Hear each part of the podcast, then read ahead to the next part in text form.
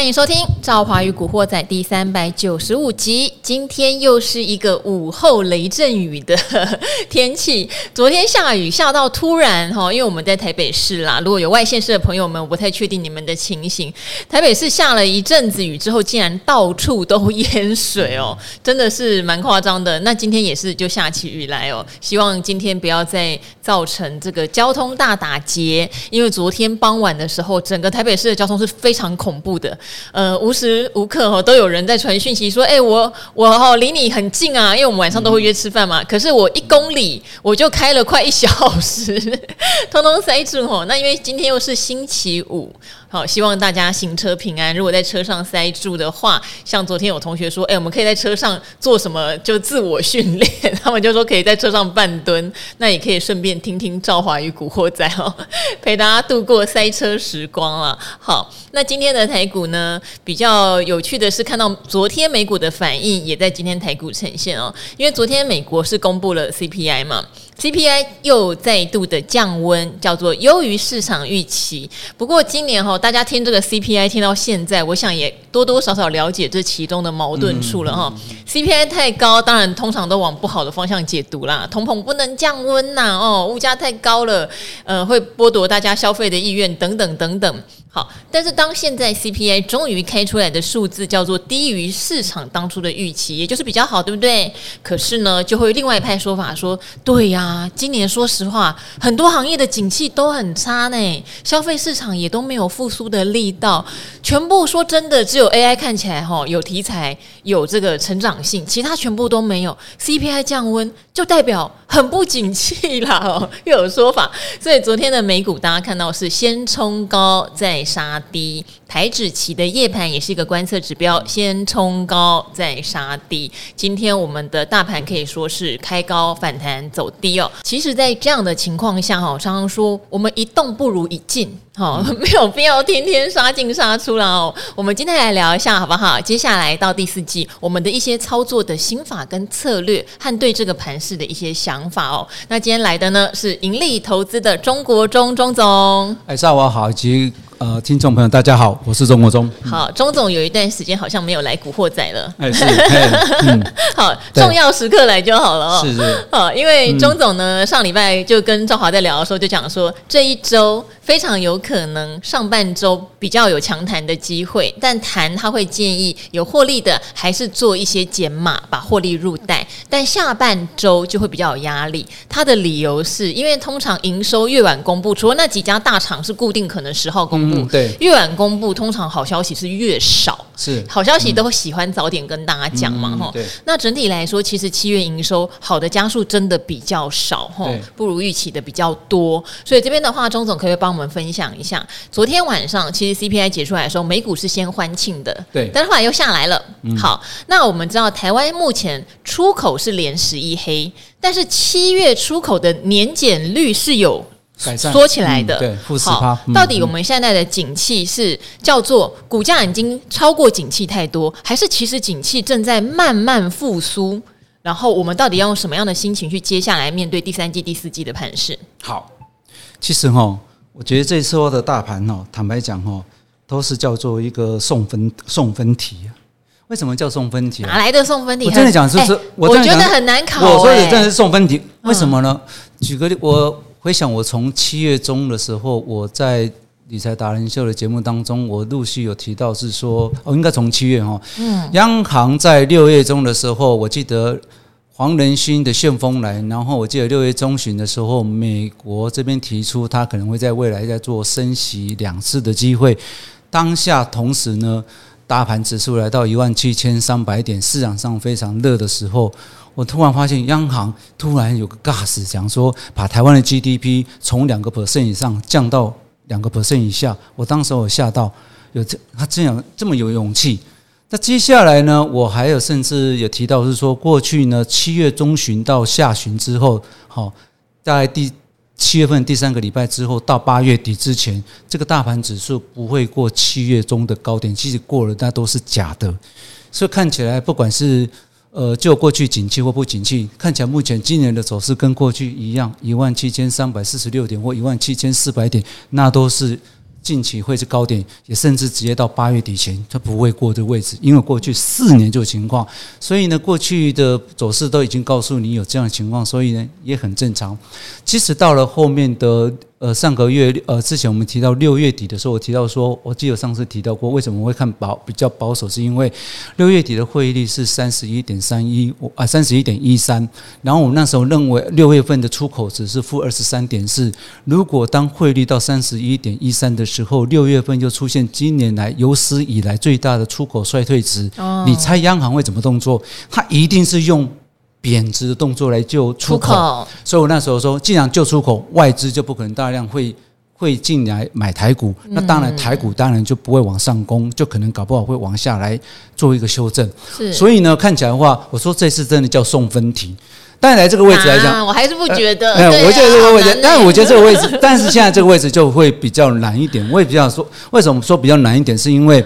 我们举个例子哈，现在来讲的话，对法人他是有一些些的创造契机。为什么？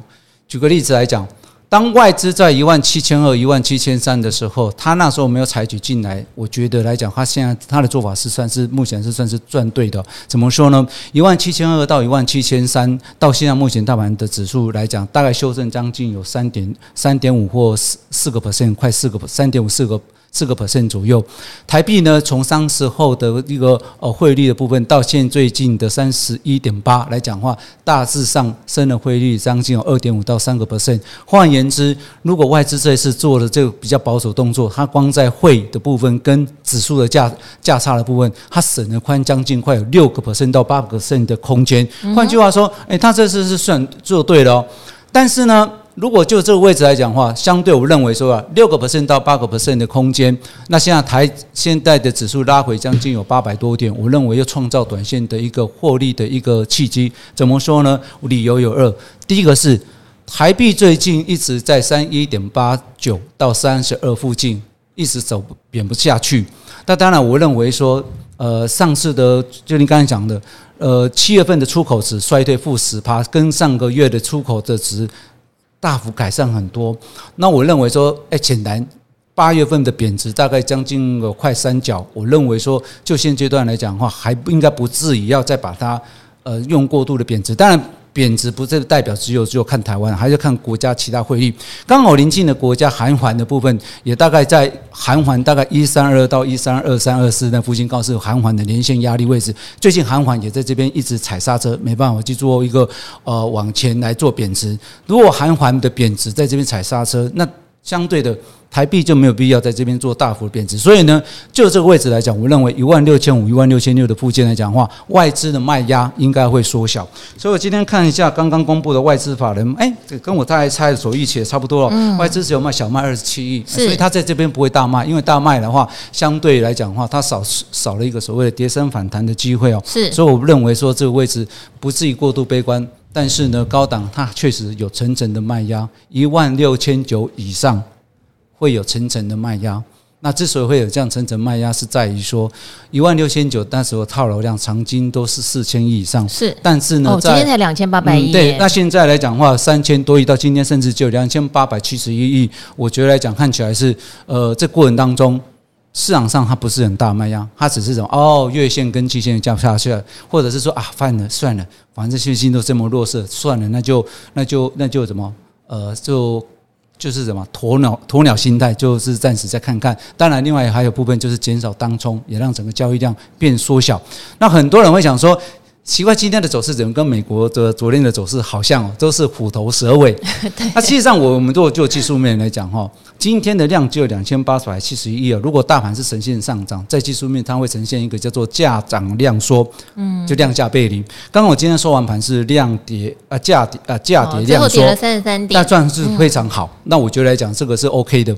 好，那这个位置我会认为说，之前我在七一万七千三百点附近，我大量叫投资人。尽量去做减码，因为呢，投信每次到一万七千二、一万七千三，他都卖，就是卖超哦，还连续哦，他一万七千二、一万七千三就卖。然后呢，我记得我也是可以可以想一直提醒说，七月中或或八月初、八月初，一万七千二、一万七千三，就是有一只手一直丢到货出来。所以你看起来哈，那个央行它当时我表达的想法是，确实是跟您现我们现在所看的，好像经济面不是那么好。那我觉得是刚好有相关。所以各位，你还记得哈？去年七八九十十一十二，景气是不是最差？嗯，也就是说，景气往下走了。对，所以那时候的出口值是相对是比较低。哦，那既然是出口值相对低，你就知道为什么。央行最大压力点就是在这个七月份，它是一定要用大力的贬值。为什么说短时间会从七月中的三十点八到现在三十一点八，短短一个月的时间要大量的就往下去灌？原因就在因为那时候基期是在七八九里面当中是里面是最高的哈。那我认为说接下来的金额会比较小，所以呢，呃，我认为说台币这边的汇率压力也相对会比较没有那么。那么大，更何况先之前的一个高点的位置啊，之前的汇率的压力点在三十二点三到三十二点五，是去年那时候的汇率汇率的位置是有是最高的位置哦，所以呃，接下来我认为是呃至少了，我认为外资的卖超金额会变缩小。好，那我们再回到台股来看啊，很多人会说，因为我我说真的，我如果看技术面啊。坦白讲，现在技术面一定不好看。我也是。昨天长黑冠破。对，我相信我也看，我也会看，我也会，我也是技术，我也是分析师。我跟你讲，奇怪，每个人都跟我说，当初都是学技术面，但后来就各自有各自的。我分，我是当分析师出来，我当然我也 是，我也会看得懂图啊，对不对？是。但是呢，各位要去清楚一件事情，就是在于说，呃，今年以来台股的部分哈。我去看一看，我们就如果你有机会去看的话，大盘的周 K 线、日 K 我们通常会当做参考，但周 K 或月 K 是更具有参考性。今年以来连续有两根的长黑 K，大概只有第只有两次，一次就是上次六月的时候，一次就是这一次的时候。两根长黑 K 完之后，通常不再会有出现第三根的长黑 K。我特别强调是长黑 K，小黑 K 都没关系。也就是说，在长黑 K 的时候，这时候我们要去思考问题。接下来会不会出现长黑 K 的问题？哦，就是这个问题嘛，才会造成这样子嘛。那我左思右想，当时候的长黑 K 的高点差不多一万七千三、一万七千四，低点一万六千六左右。那现在高点是一万七千三、一万七千四，低点在一万六千六左右。同样的一个时间点，六月份跟七月份高点跟低点都差不多。那现在改变了什么东西？改变了什么东西？一筹码增加了非常乱，就是 AI 的这个杂音稍微出现了，这是第一个。好，可能这是跟上次不一样。但呢，相对的出口值是从负二十三点四到现在的负十趴左右。那也就是说，总体的出口值它是有做改善，但是呢，AI 的筹码比较乱。既然是如此的现象，其他我看起来是好像还没有太太过度于呃所谓的一个背离的现象。既然是如此的话，那我认为说。那接下来再过半五个月就要做选举，我认为说在这个位置来讲的话，以盘代跌会是最好的。什么叫以盘代跌？我就是讲了，八月底之前这个大盘不会过一万七千四、一万七千三那个高点。那这时候最好的方式是什么？就是在这个一万六千六到一万七千点的附近整理、整理、整理、整整理到八月底。那八月底代表什么意思？代表什么意思？季线就是三个月。六月的时候，各位记得黄仁勋来台的时候是在那个，当你的六月、七月、八月份大家的成本都一样的时候，那就没有什么太大的套牢卖压，所以短时间要拉一段长期时间去做一个整理。但这个整理过程当中，我还是特别强调，接下来的所谓的财报公布完之后，它会让好的公司这段时间被压抑的，接下来会做补涨，一些因为 AI 的题材而虚的而涨上来的。可能会被大幅的纠正，这个可能就是中间有一点差异的地方。好像呃，今天的话，这个投信投顾工会的理事长也是国泰投信的董事长哈，张喜，他是永远的乐观派啦。坦白讲，因为他的身份也不能悲观。对，投信不会有人在讲什么悲观的，因为基金是要拼绩效的嘛。投信投顾工会的理事长就更不能悲观了。好，但是他今天讲的话，我细细读来，我觉得是还蛮耐人寻味，而且我觉得跟我们的想法应该蛮类似的。他提到到年底之前，事实上他觉得大盘就是在整。理或是等待的这个几率是比较高的，对，因为他觉得 AI 虽然今年算是一个应用元年。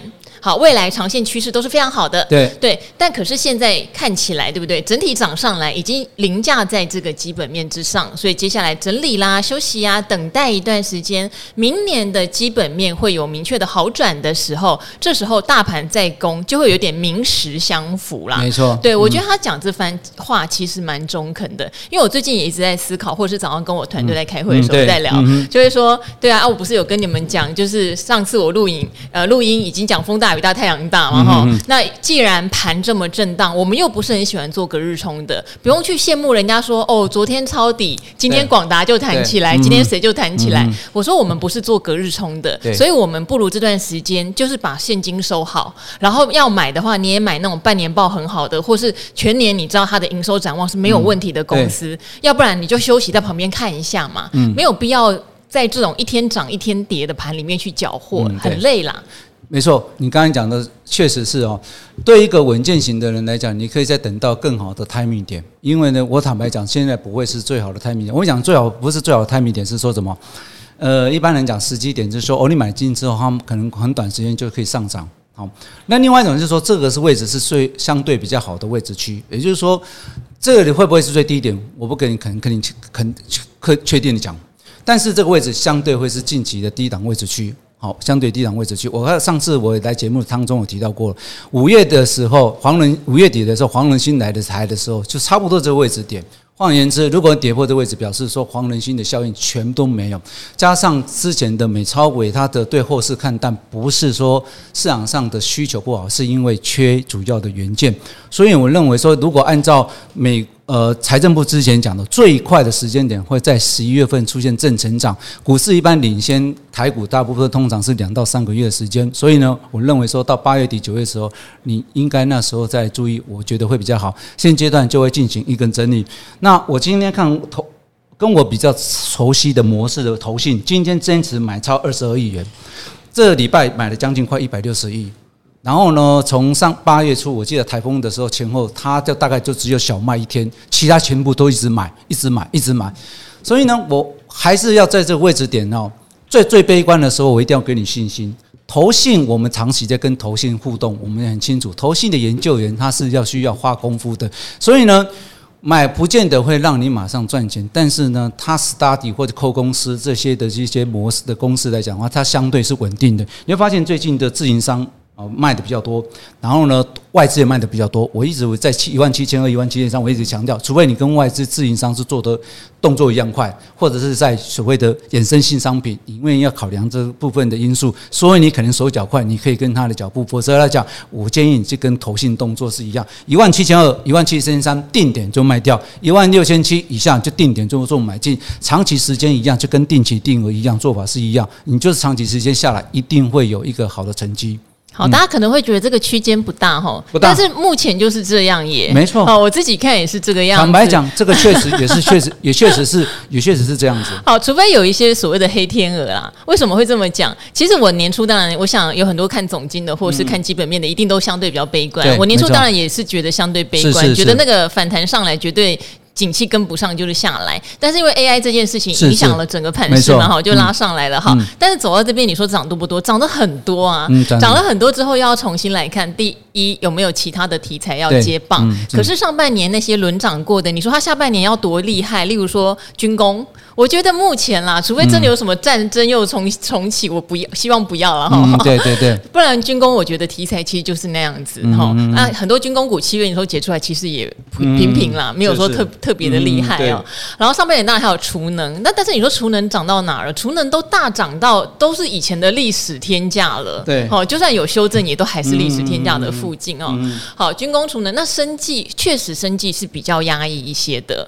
好，这几天盘面不好，那。生技股有曾经好像有点要冒出头，但又被打下去。但我觉得生技族群倒是大家可以观察，它比较像是今年全年在营收获利上面会有一些还不错表现，例如医材类，对对，或是原料药或学名药，然后又没有。经过非常大的涨幅的哈，嗯、我觉得反而这块可以留意。那当然就是 AI 了哈，那 AI 现在面临的就是修正跟基本面的考验嘛哈。好，所以呃这段时间你说要大跌呢，那可是景气，说实话，到了第四季到明年，明明就是可能要复苏啊。所以除非有很意外的事情，要用因为景气面来大跌的理由，我觉得也比较少存在。是好，顶多就是涨多的回档。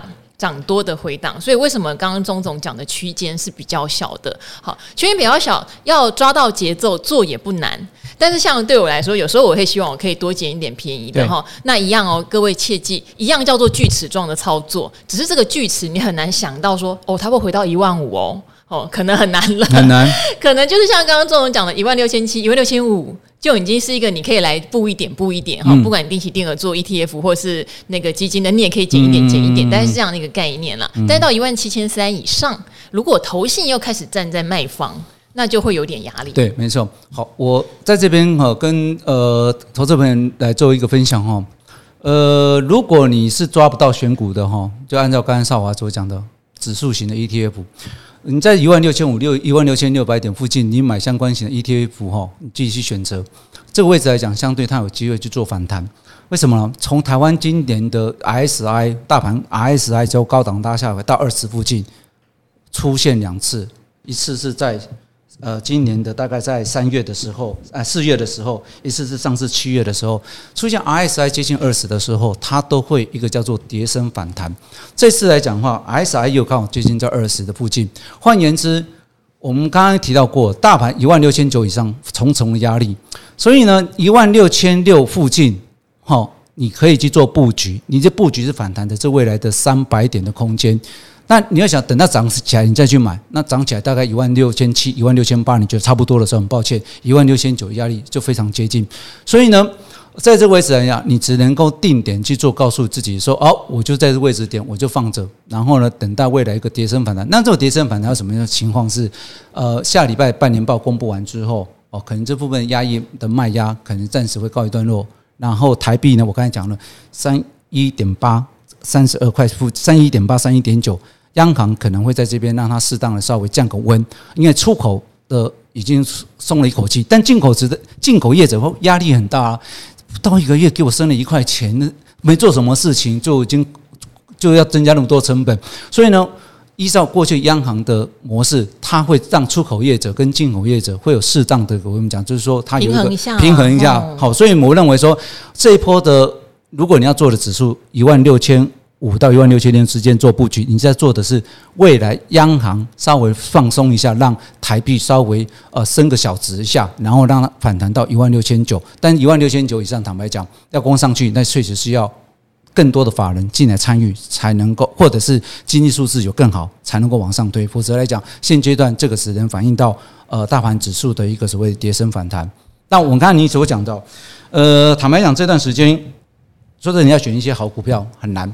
好，那我反而喜欢这种盘，因为过去我二十年来常常就是每天遇到这种情况啊，券商的券商的这个呃业务单位都叫我这个投也投顾单位常常都要提供一些报告，所以我我没有什么大涨大跌或平常，每天就是每天都一定会有它的呃市场上一些的标的。那我觉得这段时间哈，财报一些好公司哈，我觉得你是可以去留意。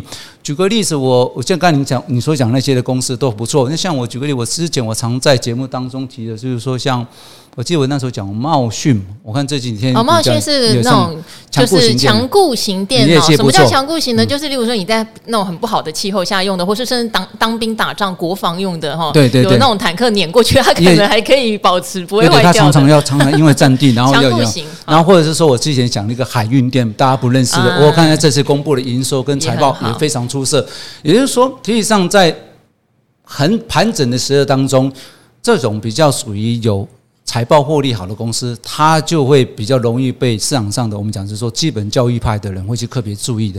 但是如果是市场嗨的时候，可能大家就不会去注意这块，大家比较会注意到本梦的公司哈。所以我觉得这一块是呃，你可以从角度。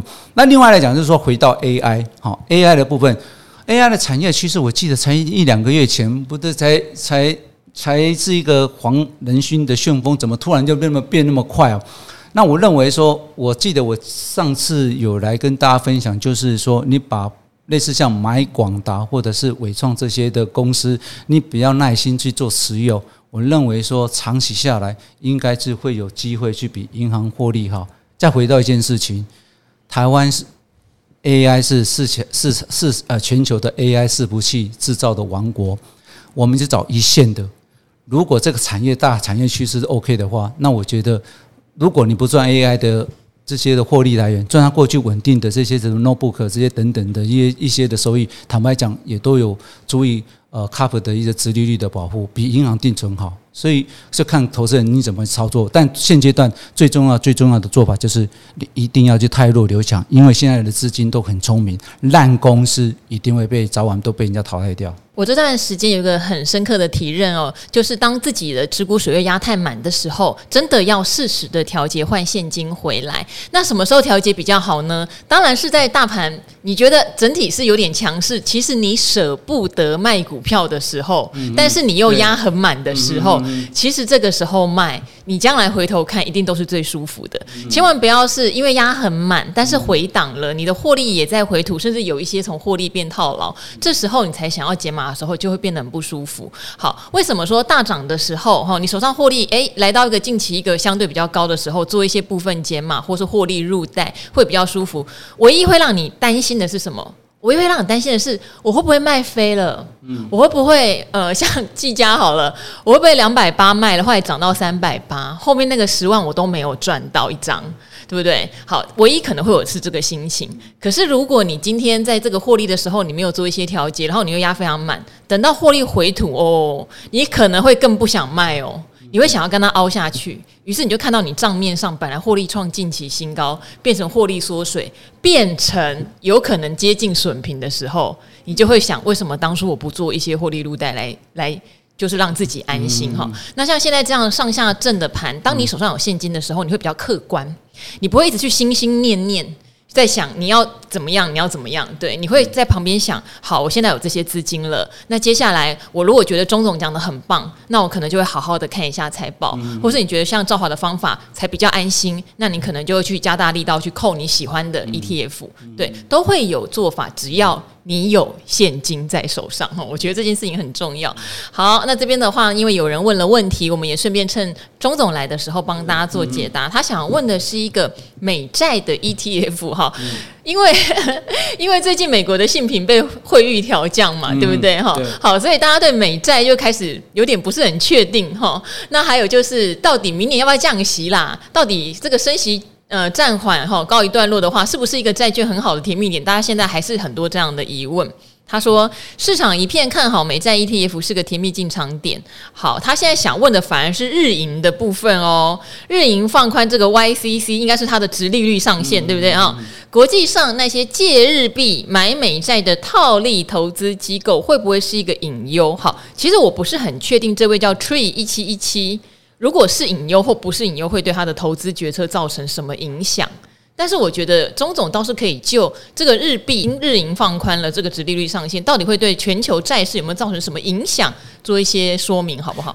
其实哈，这个好像从年初的时候，市场上就一直在抓这个什么市场上甜蜜点，但是那个鲍尔哦，就是他一直一定要握着一个所谓的他决定这个利率的主导权哦，一定要让他让他市场上知道说，嗯，还有他这位联总会的主席哈，还在影响这个市场，所以呢，呃，你要发现哦，从年初一直到现在，他动不动就告诉你啊，我可能会再看看，甚至呢，昨天的 CPI 呃呃表现还算不错的时候，大家认为哎，可能最近的。升息的一个机会搞不好，呃，接下来九月份应该是会暂缓，或甚至往后延。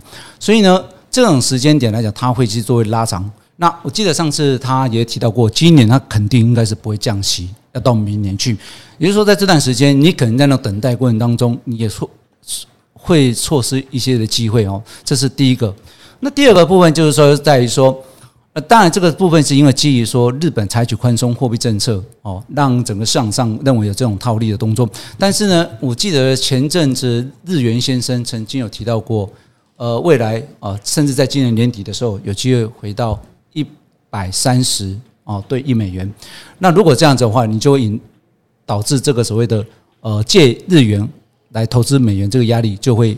会就会压力增加。对，其实不只是美债啦，嗯、就是全世界那时候因为日本的利率奇低无比嘛，对，所以借日币来投资全世界资产，当然美元资产会是一个世界的大宗，对不对？哦、嗯嗯，就成为一个显学。那现在如果说日币没有借起来这么便宜了，简单白话来说就是这样，嗯、会不会影响大家借日币去投资的意愿？然后连带的这些资产价格也可能会跌。哈，简单来说就这样。是是是，嗯、所以呢，变成就是说，坦白讲了。我们这样说，日元的政策，货币市场上也知道讲说，日元的货币政策不是单纯日本日本这个国家说算就算，他还要什么？他还要去看全球国际国家的想法。那全球国际想法现在谁最具有主导权？还是美国？所以呢，就是说，为什么美国的信评被人家稍微小幅调降？看起来好像什么风平浪静。如果是其他国家的话，那就不一样了哈。是的。那因为也因为这样子，所以大家也认为说。因为借日元跟美债，然后如果日元又升值的时候，那这种周期循环又一直变来变去，或许还真的不是像你你想象的说那么那么简单的。我们像我们一般我们投资人哦，从那个投资学怎么这么简单，好像是做套利。因为你当你这个套利的价差跟汇损的价差如果不足以 cover 掉的话，那你那个部分的甜蜜点就不容易实现出来。嗯，好，那当然，我觉得对美债这么大规模的一个商品，好了哈，来说，你说因为日元这边没有那么便宜的借贷成本，而影响到美债的价格，我觉得是短期的啦。嗯，对，我觉得美债会有一些短期的杂音，但是长线它就是跟着整体的基准利率走，嗯、这个是不太容易改变的一个对对对一个现象。对，所以如果明年美国说真的降息的话，美债它就会涨。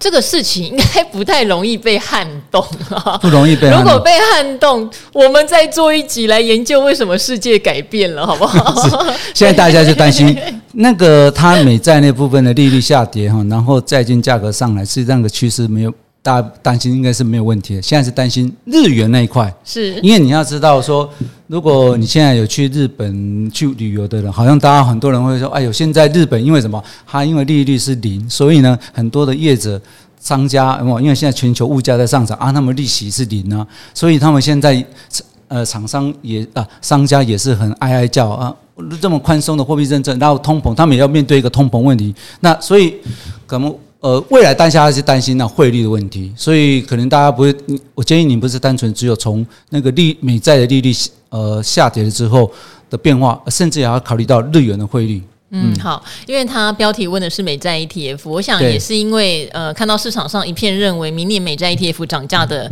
就是价格往上扬升的几率是高的，嗯、所以对这件事情它会产生所有的变数，你可能都有参考，包括这个日元的部分，是。也包括可能汇率降平的部分哈，种种种种。但是有时候我们可以把事情想的简单一点点，嗯，所谓的简单一点点，就是美国的长债，尤其像政府公债，它就是跟着基本利率在做一个变化哈，嗯、升息的时候对长债就有压力，降息的时候对长债就是一个好消息，嗯、呃，这个基本大原则是一个核心哈，先把这个核心先了解了，嗯、了解了，它旁边当然会有很多杂音啊，哈、嗯，会有很多杂音会让这个债券的价格可能会有一些浮动波动。嗯、不过毕竟债市相对于股市它单纯蛮多的，哈、嗯，有波动的时候，像我自己呃前两天有讲到，我一个基金业的好姐姐一个董事长，嗯、他就特别提到，因为他就是笃定认为以现在的趋势来说，明年长债涨的几率总比跌的几率高吧，好，所以当现在短期波动让长债的价格有跌下来的时候，它财力比较雄厚了，嗯，它就会再去减一点。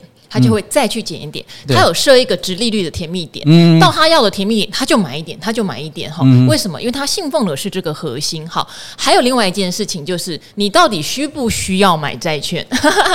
好，不要看到现在市场上大家都讲说，这好像也是一个送分题，好像明年长债就会涨，嗯、所以我好像也该买一点。这不一定哦，这真的是看每个人的资产配置。嗯、是，有的人买了之后就会开始 complain 了，哦，为什么三个月了，为什么半年了，它还没有涨，浪费我的钱，对，那没动。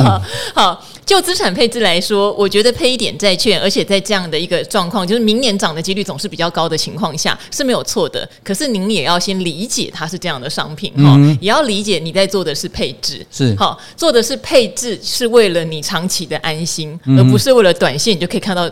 赚钱或者它就会动起来这样子哈，嗯、我觉得这些事情反而是最值得厘清的。嗯、好，但是刚刚讲喽，债券的走势，我觉得他这个核心观念是不太可能因为日币好，因为降频，因为什么、嗯、产生巨大的变化？对对、嗯，这个可以来记起来一下哈。他，你刚刚讲的那个，我觉得比较，你一定要设立你所所谓的很好的甜蜜点，是，然后才去做动作，而不是看到怎样就怎样。嗯、因为有时候动态变化的时候，会影响到你的情绪。这些心境是好，因为钟总你看起来也是一个心境很平和的人。好，那今天哈礼拜五的晚上，也希望大家就是安心的去过一个快乐的周末哦。我们下个礼拜再看看盘势怎么变化，再跟大家做分享了。那这边古惑仔就跟各位朋友们说，周末愉快，拜拜，拜拜，嗯。